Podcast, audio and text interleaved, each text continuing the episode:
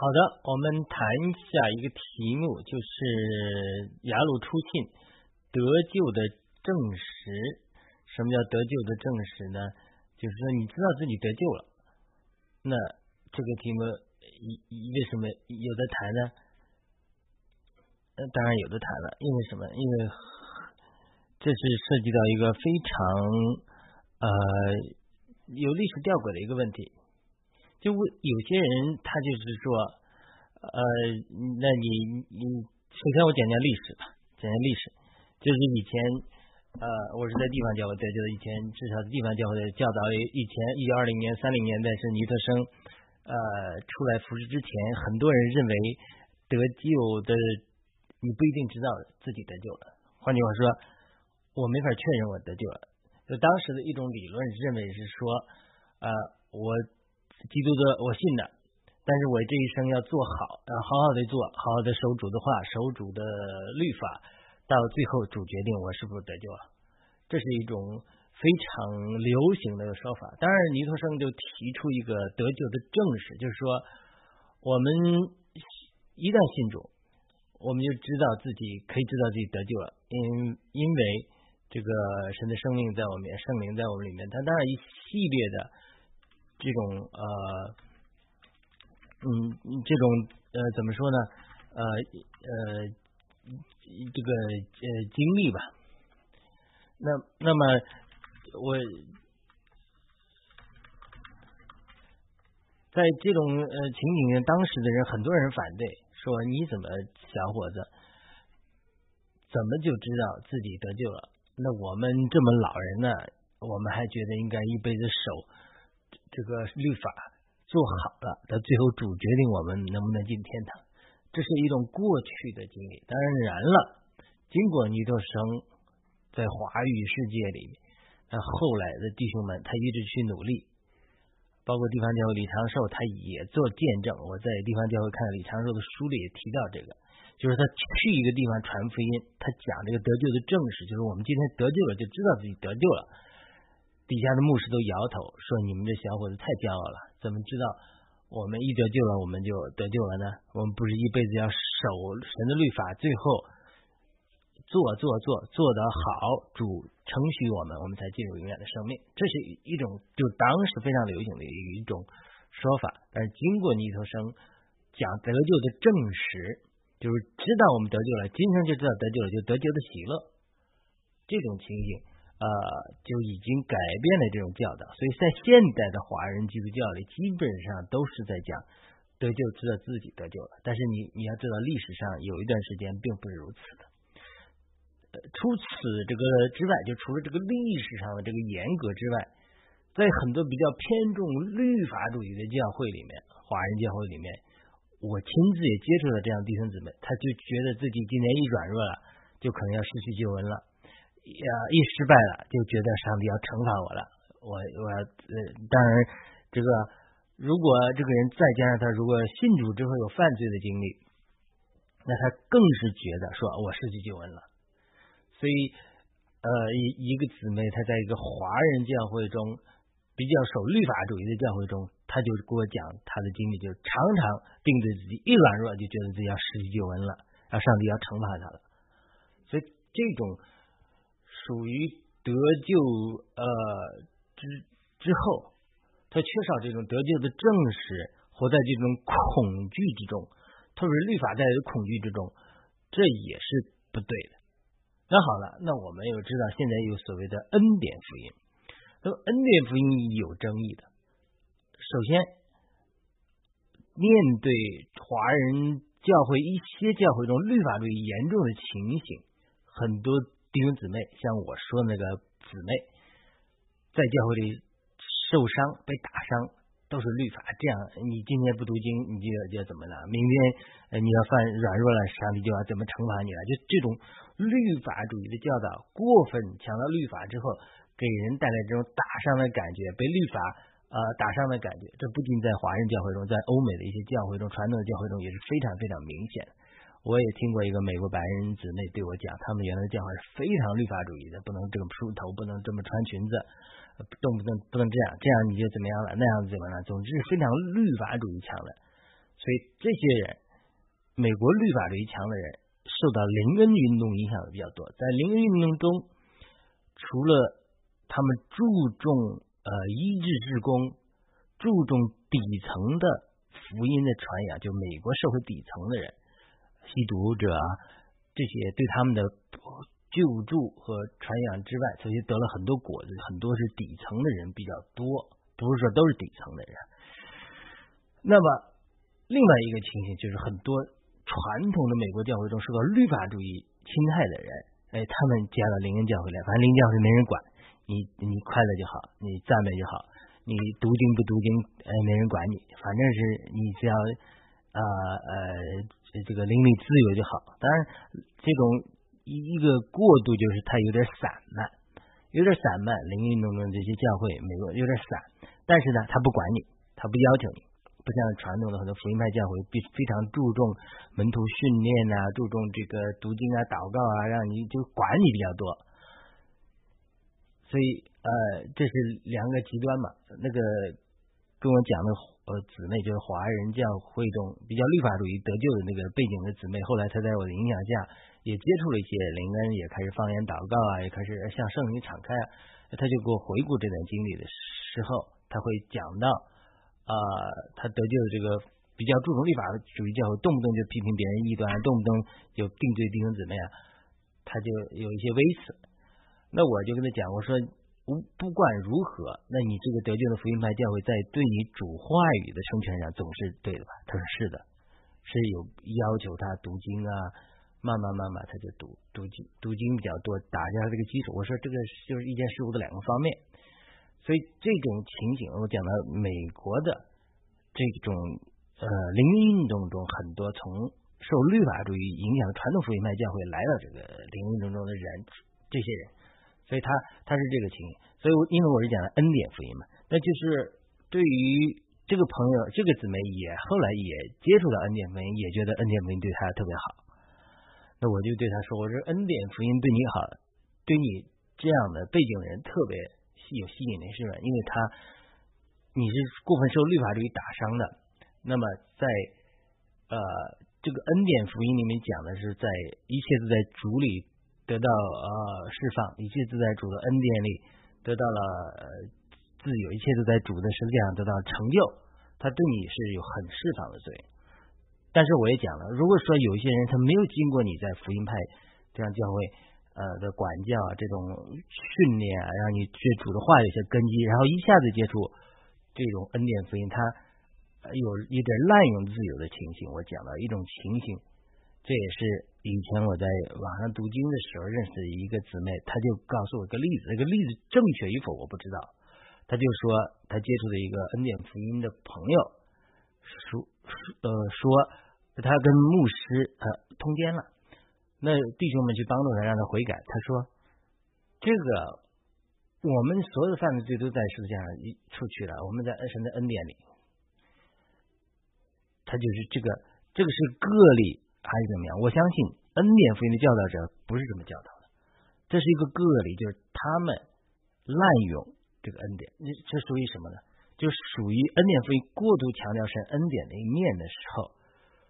呃，忽。忽略了对信徒的管教，因为他是他是反律法主义出来的嘛，对吧？反律法主义出来的，律法主义的都不要了。这这就是人就是矫枉过正的时候。马丁路德改教也是反天主教，天主教好的他也不要了，一样的道理。灵恩派反反呃福音派的一些过过度律法主义的事情，他好多好的也不要了，也不管了，也也松散了。这都是这样，人都是极端。恩典福音和传统律为为什么受到传统的？教会中，特别是注重律法的教会的人的反对呢，就是因为他忽略他，他是这个对着他来的，他又又对他一个反动，所以这就是今天我们讲的信徒得救的时候，那是不是信主得救之后一次永远就得救的人，在十字架上就成就了救赎？我们知道我们得救的正是得救的快乐，我们知道我们得救了，对不对？知道我们得救了，那我可不可以滥用自由？或者说，呃，只要实际上都出去了，你们这个时候还讲认罪，太太过分了，太太 out 了，都是神的恩典，在神的恩典里，一切这个呃呃都是呃在神那里成就了。它是真理的两个方面。我偶尔听到一些恩典福音的牧师传讲的时候，他就说：“哎呀，以前我不是认识恩典的时候，我在哪里怎么苦修啊，怎么努力啊，怎么遵从律法呀？但是我现在认识了神的恩典，在神的恩典里，一切都跟我供备了。他这个是对的。那我认为，在地方教会关于讲这个恩典与自由，它还是相对比较平衡的。就是说，我们一方面一切都是在神的恩典里，我们得救是凭着是。本乎神的恩，所以不是说我们在守律法，然后最后让神决定我们是否得救了，这个肯定是不对的。那么，呃，这这种得救的证实是确定的，我们得救了，我们就知道自己得救了，我们是非常确定的。但是这绝对不是呃给我们机会去滥用自由，说我们得救之后。凡是神的恩典在那里，神的十字架宝血洁净在那里，呃，就会让我们呃去自由去犯罪，这个是完全是呃错误的实情。我不相信有人故意去这么教导，但是有些生命不成熟的人，他会去这样滥用。那在圣经中有这样的例子，就是说，呃，一个法利赛人。新似乎是西门嘛，请主呃是患麻风了还是怎么样？请主呢在他家里吃饭，结果有一个人啊用他的这个膏打破了，或者说洒在这坐在主的脚上，又用这个呃他的头发给他擦拭啊怎么样？反正呃这个西门就心里定罪说，你如果知道他这个人女人是个罪人，可能是个妓女或者什么样的罪人，你就怎么样对吧？这个主如果是先知，他就知道这个。但是他还没说话，主就知道了。主的确是先知，觉得说，主就问这个比西门，他说：“那你说这个呃，我忘记那个故事了，大概的意思就是说，呃，主就挑战他说，是一个人欠了五块钱，另外一个欠了十块钱，呃，可能不是十块钱，可能是一百万嘛。到哪个都赦免了，主人都赦免，到哪一个更感谢你的主人？”那个西门上那当然蒙赦免多的，所以主耶稣就讲了一句非常著名的话，就是说，嗯，就是说这个那赦免多的就爱的多，那赦免少的就爱的少。这就对西门说的意思，就是说，你不要在心里定罪人家这个女人，因为她蒙了赦免多，可能七个鬼被赶出去了，多少个鬼被赶出去了，她蒙了赦免，她她蒙了赦免多，她自然生发的一个反应，正确的反应就是。经历主救恩之后，给我们里面带来一个正确的反应，就是什么呢？就是感恩、爱、爱的多。我自己有这样的经历，哎呀，经历主的赦免之后，我就爱爱，我就生发出爱主啊！我何等的不配，我何等的有罪，我何等的蒙了你的怜悯，蒙了你的赦免，我愿意一生奉献给你，我愿意爱你，我愿意全然奉献来爱你，这就是。这就是一种救恩之后带来的正确的反应，所以有人能讲，就是西门他这种心态，就是说，那你他八个鬼，你就赶出去了，他那么多罪，他都妓女不知道给多少人睡，那么你你居然还还称许他，就搞错了嘛？我是西门，我是啊，但我不知道是那个感染那个呃这个呃。麻风的西门，也可能是法利赛人西门，他是心里定罪。你看，我法利赛人，我们多棒，我们神神的律法，或者不去碰这不洁的东西，等等等等。呃，假如他是这个法利赛人的话，那主耶稣对他的说法就说：西门，你搞错了，赦免的多一定会带来爱的多，而不是滥用自由，不是说再去犯罪，就是神的赦免。真正的经历神的赦免和神的拯救的人，他的一个自然的反应，不是去再犯罪，而是说不犯罪，反而变得圣洁和对神的感恩，这是正确的反应。或者说有一那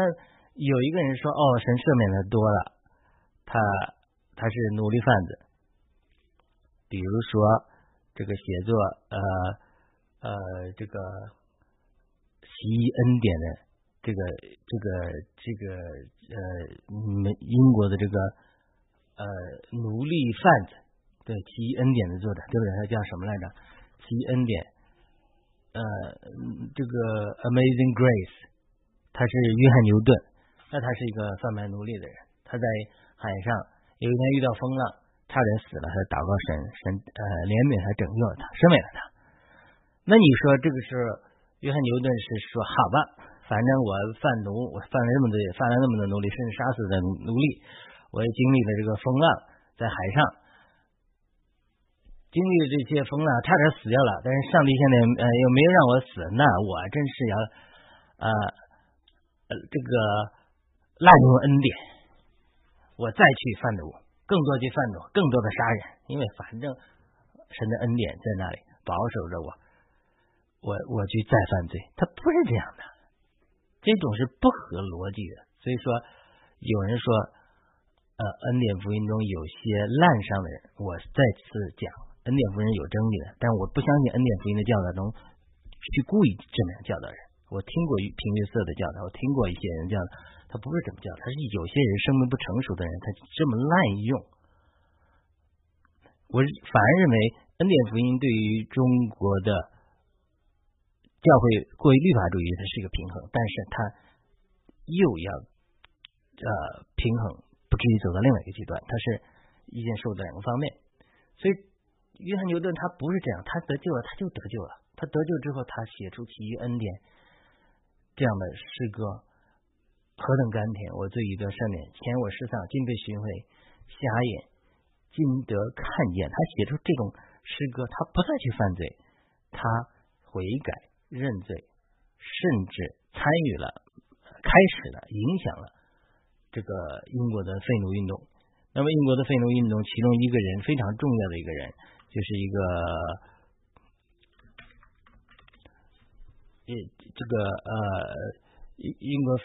废奴运动，这个叫约翰什么来着？呃，那么英英国的废奴运动的这个领袖，他是一个基督徒，也是一个议员。他就在约翰牛顿的影响之下，然后呢，呃，开始的英国的废奴运动，最终呃，这个完成了这个律法的改变。所以呢，最最后呢，这个甚至避免了英国发生了呃美像法国的大革命这样的。影响了整个世界，所以他英国非奴运动是非非常呃呃这个影响非常大的，是这个是叫威廉威廉什么来着？我忘记了，威廉威伯福斯，威廉 Wilberforce 这个人，关于这个也有部电影叫《奇异恩典》，就是讲述他的故事的。其中一个细节让我印象很深刻，就是他。看到有人在旅途中，一个兵牛，一个马，因为下雨啊，拉的车太重了，那个主人打他，一直打这个马。他这个威廉威伯福斯是个贵族，他还下车去阻止那个打那个马的人，要尊重这个马。所以他这种这种呃，这个这种呃，约翰牛顿他这种悔改。对整个英国社会后来的愤怒，等对整个英基督教社会的影响，当然他的诗歌的影响真是很大。真正的得救之后，他一定会生发一个反应，就是大家更爱主，因为主耶稣说了，是那赦免的多，爱的就越多。所以说。呃，因着这个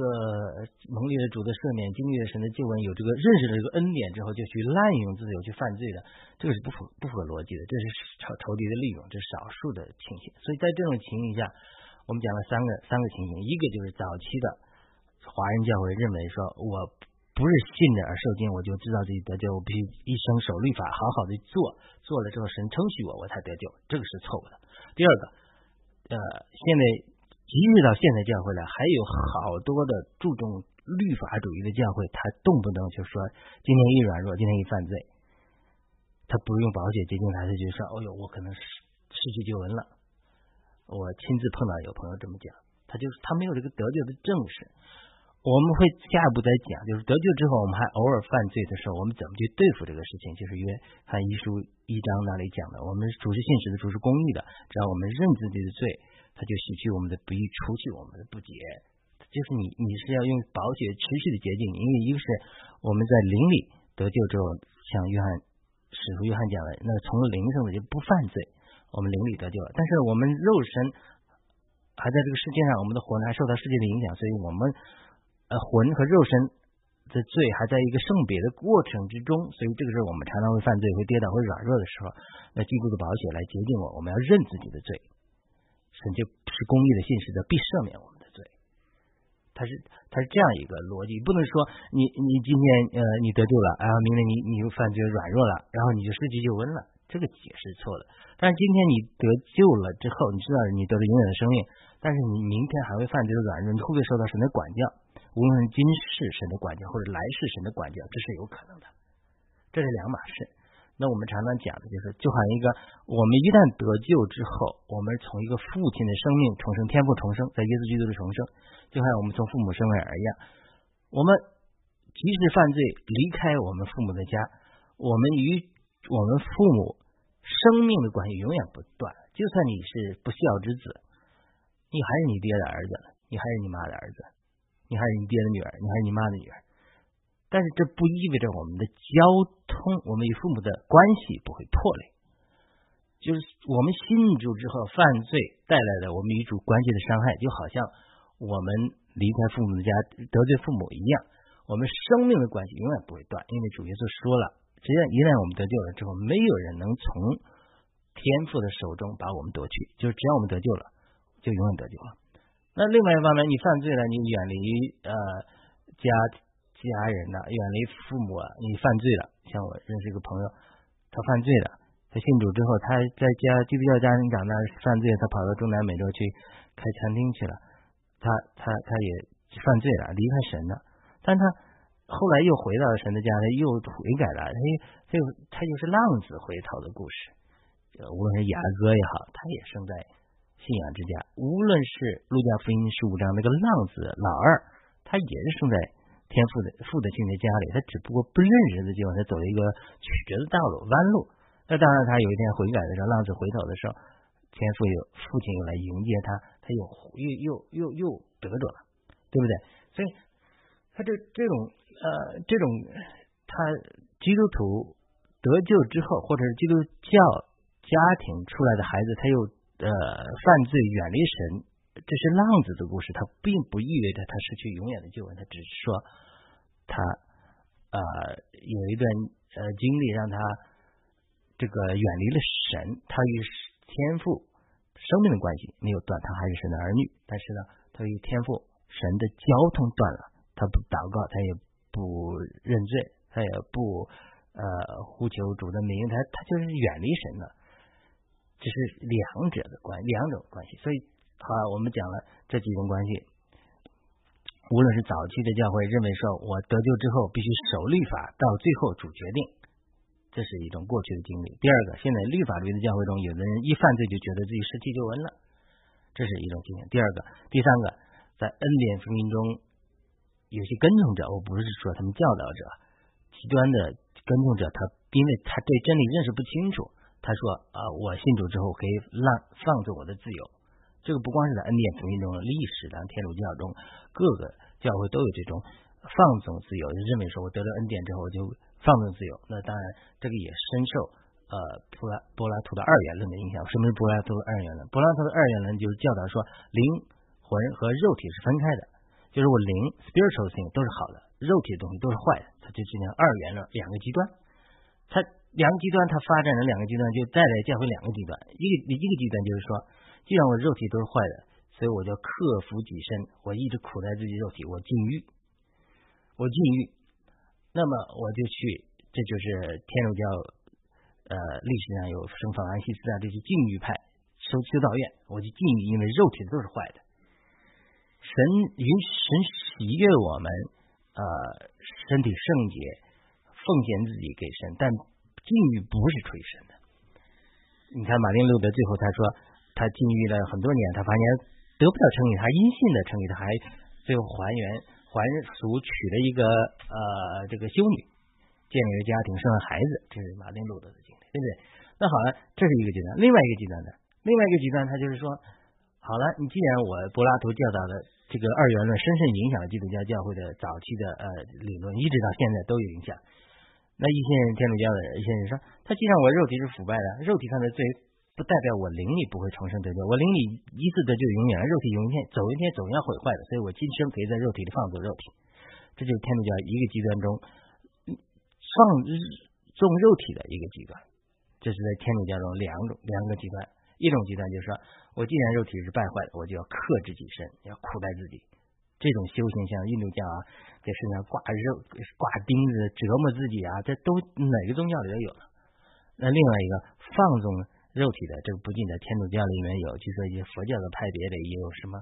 修通过这个呃嗯修行，就是这种淫乱无，就是说肉身的这个交合的修行来得到的，这也都是属于这个极端，就是说肉肉体两个极端，这是肉体的两个极端。所以在这种情况下，这三种情况下，我们要平衡的认识什么叫得救的认识，什么是得救之后凭着神的恩典，恩典带来了我们的悔改，悔改带来我们更多的爱主，但是我不能滥用自由，我们滥用自由不会失去永远的生命，但是会受到神的管教，无论是今生肉身受到管教，保罗说了，有些人他抵挡神的，我把他们交给了撒旦。让他们今生死亡，受受受到撒旦攻击死亡，好让他们的灵魂在来世得救。这是保罗明讲，就说人在今世可以受到管教。主耶稣在临以前临后里讲说，有些人不配的吃主的饼与杯，又犯罪又吃主的饼与杯，这些人死了睡了的也不少，就是这些人受到神的惩罚，管教死掉了。今生里说管教，那么来世呢？我们知道来世的时候，在天堂和天堂边缘里面有一些专门地方还是管教这些。啊，信主的人，圣经中讲了有黑黑暗中爱哭切齿这些经历，先知性的经历里，比如赖万修兰他的书籍里讲到，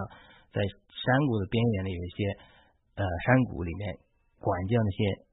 啊嘴里满了污秽的信徒，在他们受管教，这个这个这种先知性的经历也是有，所以这是关于得救的正式的一个一个一个简单的结论，我们得救了就是能得救了，但是。得救之后，我们犯罪，我们会受到神的管教和失去与神的交通。我们不能滥用自由，滥用自由是不对的。好了，我们最后我们讲一讲，我们怎么知道自己得救了？马可福音十六章十六节，主耶稣说：“信受尽的必然得救。”对不对？我上次讲过了，sozo 得救的，什么是得救？得救就是 sozo，sozo 希腊文包括。灵魂得救不下火湖，包括身体得医治，包括从撒旦的辖制中得释放，就是一定感稳得释放等等。它是一个身心灵全然的得救。所以主耶稣是说，信而受尽的就必然得救。上次我也讲到了受洗的重要性，这是马克十六章十六节主耶稣亲自讲。那保罗在罗马十三十章十三节也讲了，凡呼求主名的就必得救，对不对？我们心里相信，口里承认。呼求主名就必得救，这是呃一个非常重要的真理。我们以后以后可能下次我们讲讲什么叫呼求主名就必得救，而且这个呼求主名的操练是非常好的一个祷告，最简单的一个祷告。我们希望有一次或者至少好多次来讲讲这个属灵的操练最简单的祷告。呃，主耶稣在约翰福音五章二十四节还说：“他听我话，又信差我来。”这个就是天赋的，就有永远的生命，不至于受审判，乃是一句出世入生了。看，这也是主耶稣讲的。你叫信天赋差来子主耶稣来，就有永远的生命。那么约翰一书五章十二至十三节，使徒约翰见证说：人有了神的儿子，就有神的生命；没有神的儿子，就没有生命。我将这些话写给你们信入神儿子之名的人，叫要叫你们晓得自己有永远的生命。这都是证明，我们一信天父，一信神，而耶稣基督的名，你就有得永远的生命，就得救，这就是得救。约翰福音一，约翰一书，约翰福音，约翰一书，呃，约翰一书，呃，十，这是十二章，十二，十这个这个约翰福音一章十二至十三节嘛，还是哪里？凡接受，这也是属于约翰讲，凡接受他就主耶稣基督的，就信入他名的人，他就赐他们全名，成为神的儿女。这等人乃是从神生的。好了，这也是使徒约翰讲的，我们信入耶稣基督的名的人，神就赐给我们权柄，成为神的儿女。这是所谓的圣经的证明。那好了，第二个就是我们里面圣灵给我们做见证。罗马八章十六节说。圣灵，神的圣灵与我们的灵同证，我们是神的儿女。这个信主之后啊，跟信主之前一个最大的区别就是，圣灵住在我们里面。我们信主之前，圣灵没有住在我们里面；我们信主之后，圣灵就住在我们里面。我们以前做的一些不好的事情啊，做了也无所谓，还觉得自己占了便宜。但是信主之后，有圣灵住在我们里面之后，我们就感觉不舒服。我记得印象很深刻的是，好多这样的例子。一个姊妹信主之后，突然想起来了聚会中，哟，我以前欠了人家一百块钱没还，他过去都这么多年都忘记了，或者说也没有讲到他良心，但现在信主之后，他这个良心就变得敏感了，灵力就给他感动，让他觉得说，哎呀，我亏欠了，他去处理人家还给人家道歉啊，这这就是这就是很多基督徒得救的一个证明，就是神的灵在我们里面有没有灵同证，我们是神的儿女。那我听的是这样一个故事，就是说很多一个人他觉得说，我怎么能理解神是我的天赋呢？我觉得又看不见摸不着，所以这个传道人就对这个人讲，他说：“你结婚的时候，你称你老婆的爸爸为爸爸的时候，你觉得自然吗？”他说：“哎呀，真的是不自然。叫我父亲，父亲很自然，但是刚开始叫我公公。”不是叫我岳父叫爸爸的时候，好像不是很自然。那那这个传道人就问他：那你去呼求天父，你就阿巴父啊，你呼求呼求，看看里面觉得自然不自然？还是说跟你呼求你岳父为爸爸一样，那个心里的怪怪的感觉？他说：那我就试试。他就试试，他就找个地方，他就试试对天呼求说：阿巴父啊，阿巴天父啊，你是我的爸爸，阿巴父啊，阿巴父啊。他就一边呼求一边看里面的感觉，他呼求了半天之后，他回回来给这个传道人讲说：“哎，我呼求阿巴父的时候，好像没有觉得那种怪怪的，跟呼求岳父那种怪怪的感觉。”那个传道人说：“那你就证明啊，这说明阿巴父是你的真的天赋啊，你呼求的很自然呐，对不对？我们常常听基督徒祷告的时候，啊，天上的爸爸呀，阿巴父啊，或者说阿巴父啊，我天父啊，你的孩子在这里怎样怎样怎样了，对不对？”有一首很有名的歌曲叫《神的孩子》，呃，那个歌也很好听的。这你你就是你证明自己灵里是否得救的时候，你就有一天找个没事的地方，你就去呼求。我建议你，我常常这么做的。我有一段时间祷告，天天这么做，中午常祷告。你去找，比如你我我，你可以呼求十分钟不停。我是这么，我比如我十分钟一直呼求阿巴父，下一次我十分钟呼求主耶稣。下十分钟我就呼求 Holy Spirit 圣灵，哎，我说，然后再下十分钟我说阿爸父爱你，就不断重复啊，主耶稣我爱你，或者圣灵我爱你，你就这种去呃属灵的操练与主交通，那你去找个地方，你你做不到十分钟，你做五分钟，做不到五分钟做三分钟，做不到三分钟做一分钟，你就放弃一切，你就在一分钟在呼求阿爸父啊，阿爸父，阿爸父，阿爸父，你英文也可以，阿爸 Father，Father。我有的时候就是一个字哦，Father，Father，你去呼求天赋，你感觉一下，是是是怪怪的呢，还是很自然的？你越呼求，你就发现越自然。哎，神真的是我们的天赋。你越呼求，你就越喜乐，你跟天赋越有生命的交通。你似乎他没有回应，他都非常享受你这样这种爱的、清新的、吐意的这种祷告。这是我们基督徒啊。就出信的人得救之后，要知道一些圣经的基本真理，要读经。那我每天读三章就有一张新约，一年就能读一遍。你可以这么实行，然后每天找一处经文，可以反复默想一下，祷告一下，导读一下。这一天一直有一个这个，我下次会再讲什么导读。每天找一句话祷告主的话语，这都是非常好的属灵的操练，帮助你一方面建立了圣经的一个基本认识，另一方面建立一个对神的一个基本的关系。因为这个关系越操练越亲，越与神交通你越亲密，然后呢，在生命上也有经历，在知识上有增加，这才是一个出信的成全，两方面都需要的功课。就是一方面我们需要圣经的学习、知识的积累，另一方面需要与神关系的递进，对不对？他只是讲圣灵给我们里面证明，你去你就去这么操练，就是说很多人不知道怎么操练，你就去找一天找个时间，就是阿巴父啊，我听过好多见证，就是他们父母离婚呐，或者说没经历过父爱啊，他听说神是天赋之后就非常感动，他就去说神呐，与神发展那种天赋儿女的关系。我听过美国一个牧师，不是美国的一个保是保加利亚还是哪里一个牧师。匈牙利的牧师还是不不知道，保加利亚的牧师吧，在美国很有名的。他就是个孤儿，所以他从来没有经历过神的爱。而他有一天就摸着天赋的爱，整个人都转变了。他现在是专门做孤儿救助的工作。他讲了一个神奇的经历，他有一次感觉到天赋在拥抱他。这种特别很多，我知道很多人没有父爱啊，或者孤儿，或者父母离婚呐，或者是父亲。不爱他们等等，在这样的情景中，你要去发展与天赋的关系。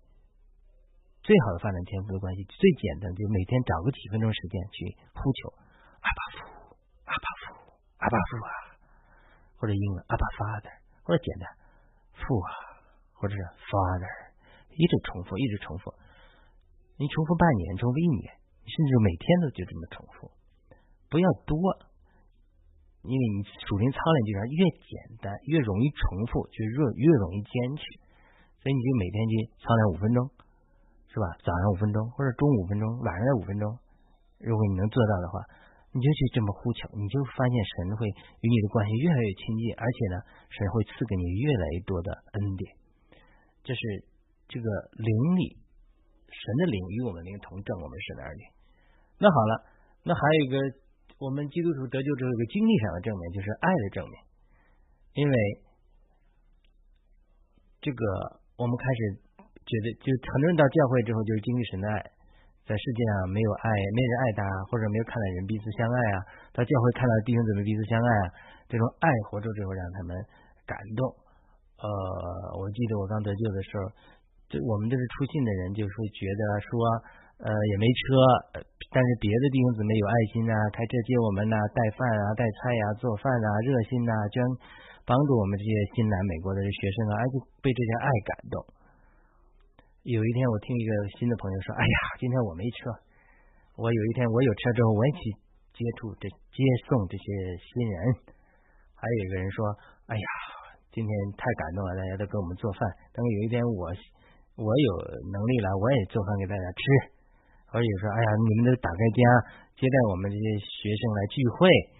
爱我们。那我有一天我结婚之后有家庭之后，我也打开家请弟兄姊妹来我们家聚会，给大家做好吃的。这都是朴素的爱的活出。约翰一十五章一节，使徒约翰说：“凡信耶稣是基督的，都是从神生的；凡爱那生他的，生他之神的，也爱从神生的。”这就是就是我们信主之后一个经历，就是哎，开始爱神，因为神爱我们。第二个，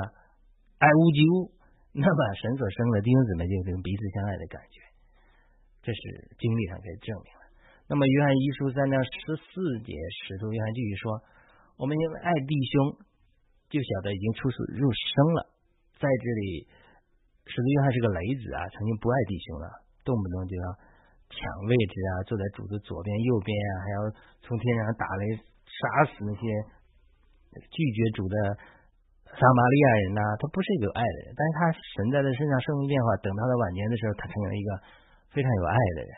而且对爱的阐释也帮助了我们很多人理解什么是爱。所以他在约翰使徒的书信一书、二书、三书中一直在讲爱。他就说那些爱弟兄，那些说爱是是重生的，就不爱弟兄的，那是。撒谎的，是从黑暗中生的。你从神生的，一定会爱从你爱神的，一定会爱从神生的爱弟兄姊妹。他说你那些不爱弟兄姊妹的，又说自己行在光中的，那就完全是撒谎，是在黑暗里。所以他这种爱，奇妙的爱，哎，就就知道我们自己是得救。我听我听过一个一个故事，这种这种呃一一个故事就是一些弟兄姊妹拿圣经送到呃一个国家的去的时候，这个国家的人他因为当时不允许圣经送进去，所以。这些美国弟兄啊，就是拿来新上的圣经啊，跟弟兄们约好了在哪个旅馆见面啊，他们都从来没见过，不认识的，所以呢，这个他们就完全就凭着感觉，凭着圣灵您的圣灵的引领，这个美国弟兄拿了一箱子圣经到了大厅的时候，哎，看见一个弟兄，就感觉他身上有爱，感觉他身上有灵，哎，这就把这圣经放在哎，那个弟兄就把它拿走了，就不说话了，避免。带来麻烦，所以这种爱的经历证明也证明我们得救了。好了，最后我们再讲，我们得救之后有喜乐。诗篇五十一篇十二节啊，诗篇三十二篇七节都讲了救恩之乐，得救的乐歌。我们得救之后会油然发生这种喜乐，脱离忧虑。特别以赛亚书十二章二十三节讲的说：“看呐，神是我的拯救，是我的诗歌，所以我必从救恩的泉源欢然取水。”这种得救之后，有有的时候会生发出那种由衷的平安喜乐，这也是我们得救的一一个证实。所以我们要知道自己是可以得救，得救之后我们会犯罪和软弱的时候，主的宝血接近我们，啊，让我们恢复与神的交通。但我们不能滥用神的恩典，认为，呃，既然恩典就在我们一切的罪，我们就会放纵自由去不断犯罪了，这个是肯定是不对的，这个也是错误的教导和实行，是不成熟的信徒的一些极端的行为，我们不能因此来定罪啊一些呃这个一些弟兄姊妹或者教派啊，因为过重过分注重律法主义和过分的重视恩典，它是一件事物的两个方面。我们需要彼此的平衡。好的，这是呃呃，我们今天讲到这个出信成全的第三课。你要知道得救的正史，得救了你就得救了，这是非常重要的一个真理。好的，我们下次希望有机会再谈一个话题，就是说属灵的操练。我希望把一些圣经的基本真理和一个属灵的操练能够结合起来，让你不断在知识上增加。同时，在生命上与神的交通上有增加。那今天我提到一个点，就是你每天找个三五分钟，或者三分三次，然后呼求阿巴父，你呼求一段时间，看看你的生命有什么变化。要有这样的，这是最简单的一个祷告方式之一。因为神非常喜悦这个祷告，就好像我女儿小的时候刚开始学叫爸爸爸爸，哎呦，开心呐，开心呐。所以你祷告的时候，你不需要去。讲很多的话，就像主耶稣讲的，你你们不要像外邦人一样喋喋不休，因为你们的需要在祷告之前，天父都知道了，会供应你们的需要。但是你对天父这种倾心吐意，你就说爸爸爸爸爸爸，你就是天天呼求一下阿爸父啊，我爱你，阿爸父，阿爸父，父，天父啊，阿爸父，阿爸 father，father，你就这么一天呼求两三次，一次三五分钟，这个给神带来无比的喜乐。圣经中讲说，呃，rejoice yourself in the Lord, and God will, 呃，give the desire your heart。大概意思就是说，你以神为乐，让神快乐，神就把你心所求的、所想的赐给你。那你不用去那求啊，爸爸给我这个，爸爸给天父给我这个，上帝给我这个，给那个。有的时候你不要去这么祷告，而是你就去叫天父与天父为乐。借着呼求天赋，给他带来喜乐，你所求所想的，他就会赐给你。因为什么？这是神知道你需要什么，你就去呼求他，你让他开心。你他比你呃不让他开心，然后非要这要那强，他反而觉得你就不在乎我，我给你这东西有什么用啊？你知道吗？神不是说天上的羊、万上牛都是神的，神不会说舍不得给我们，而是说。你神在训练我们，因为你不懂事，不对天赋表达你对他的爱，神不喜悦，所以呢，神把他扣住了，希望你能回转转向他。所以我希望今天不仅讲了一个知道得救了，而且知道一个属灵的操练。每天，如果你听我的话的话，分三次，一次三五分钟去祷告，呼求阿巴父，你会发现你坚持半年一年之后，你会发现你的生命有很大的改变。好的，我们今天的信息就到这里。呃，希望弟兄姊妹帮助点赞、转发、评论，有些反馈，传播主的话语。谢谢您的收听、收看，我们下次再会。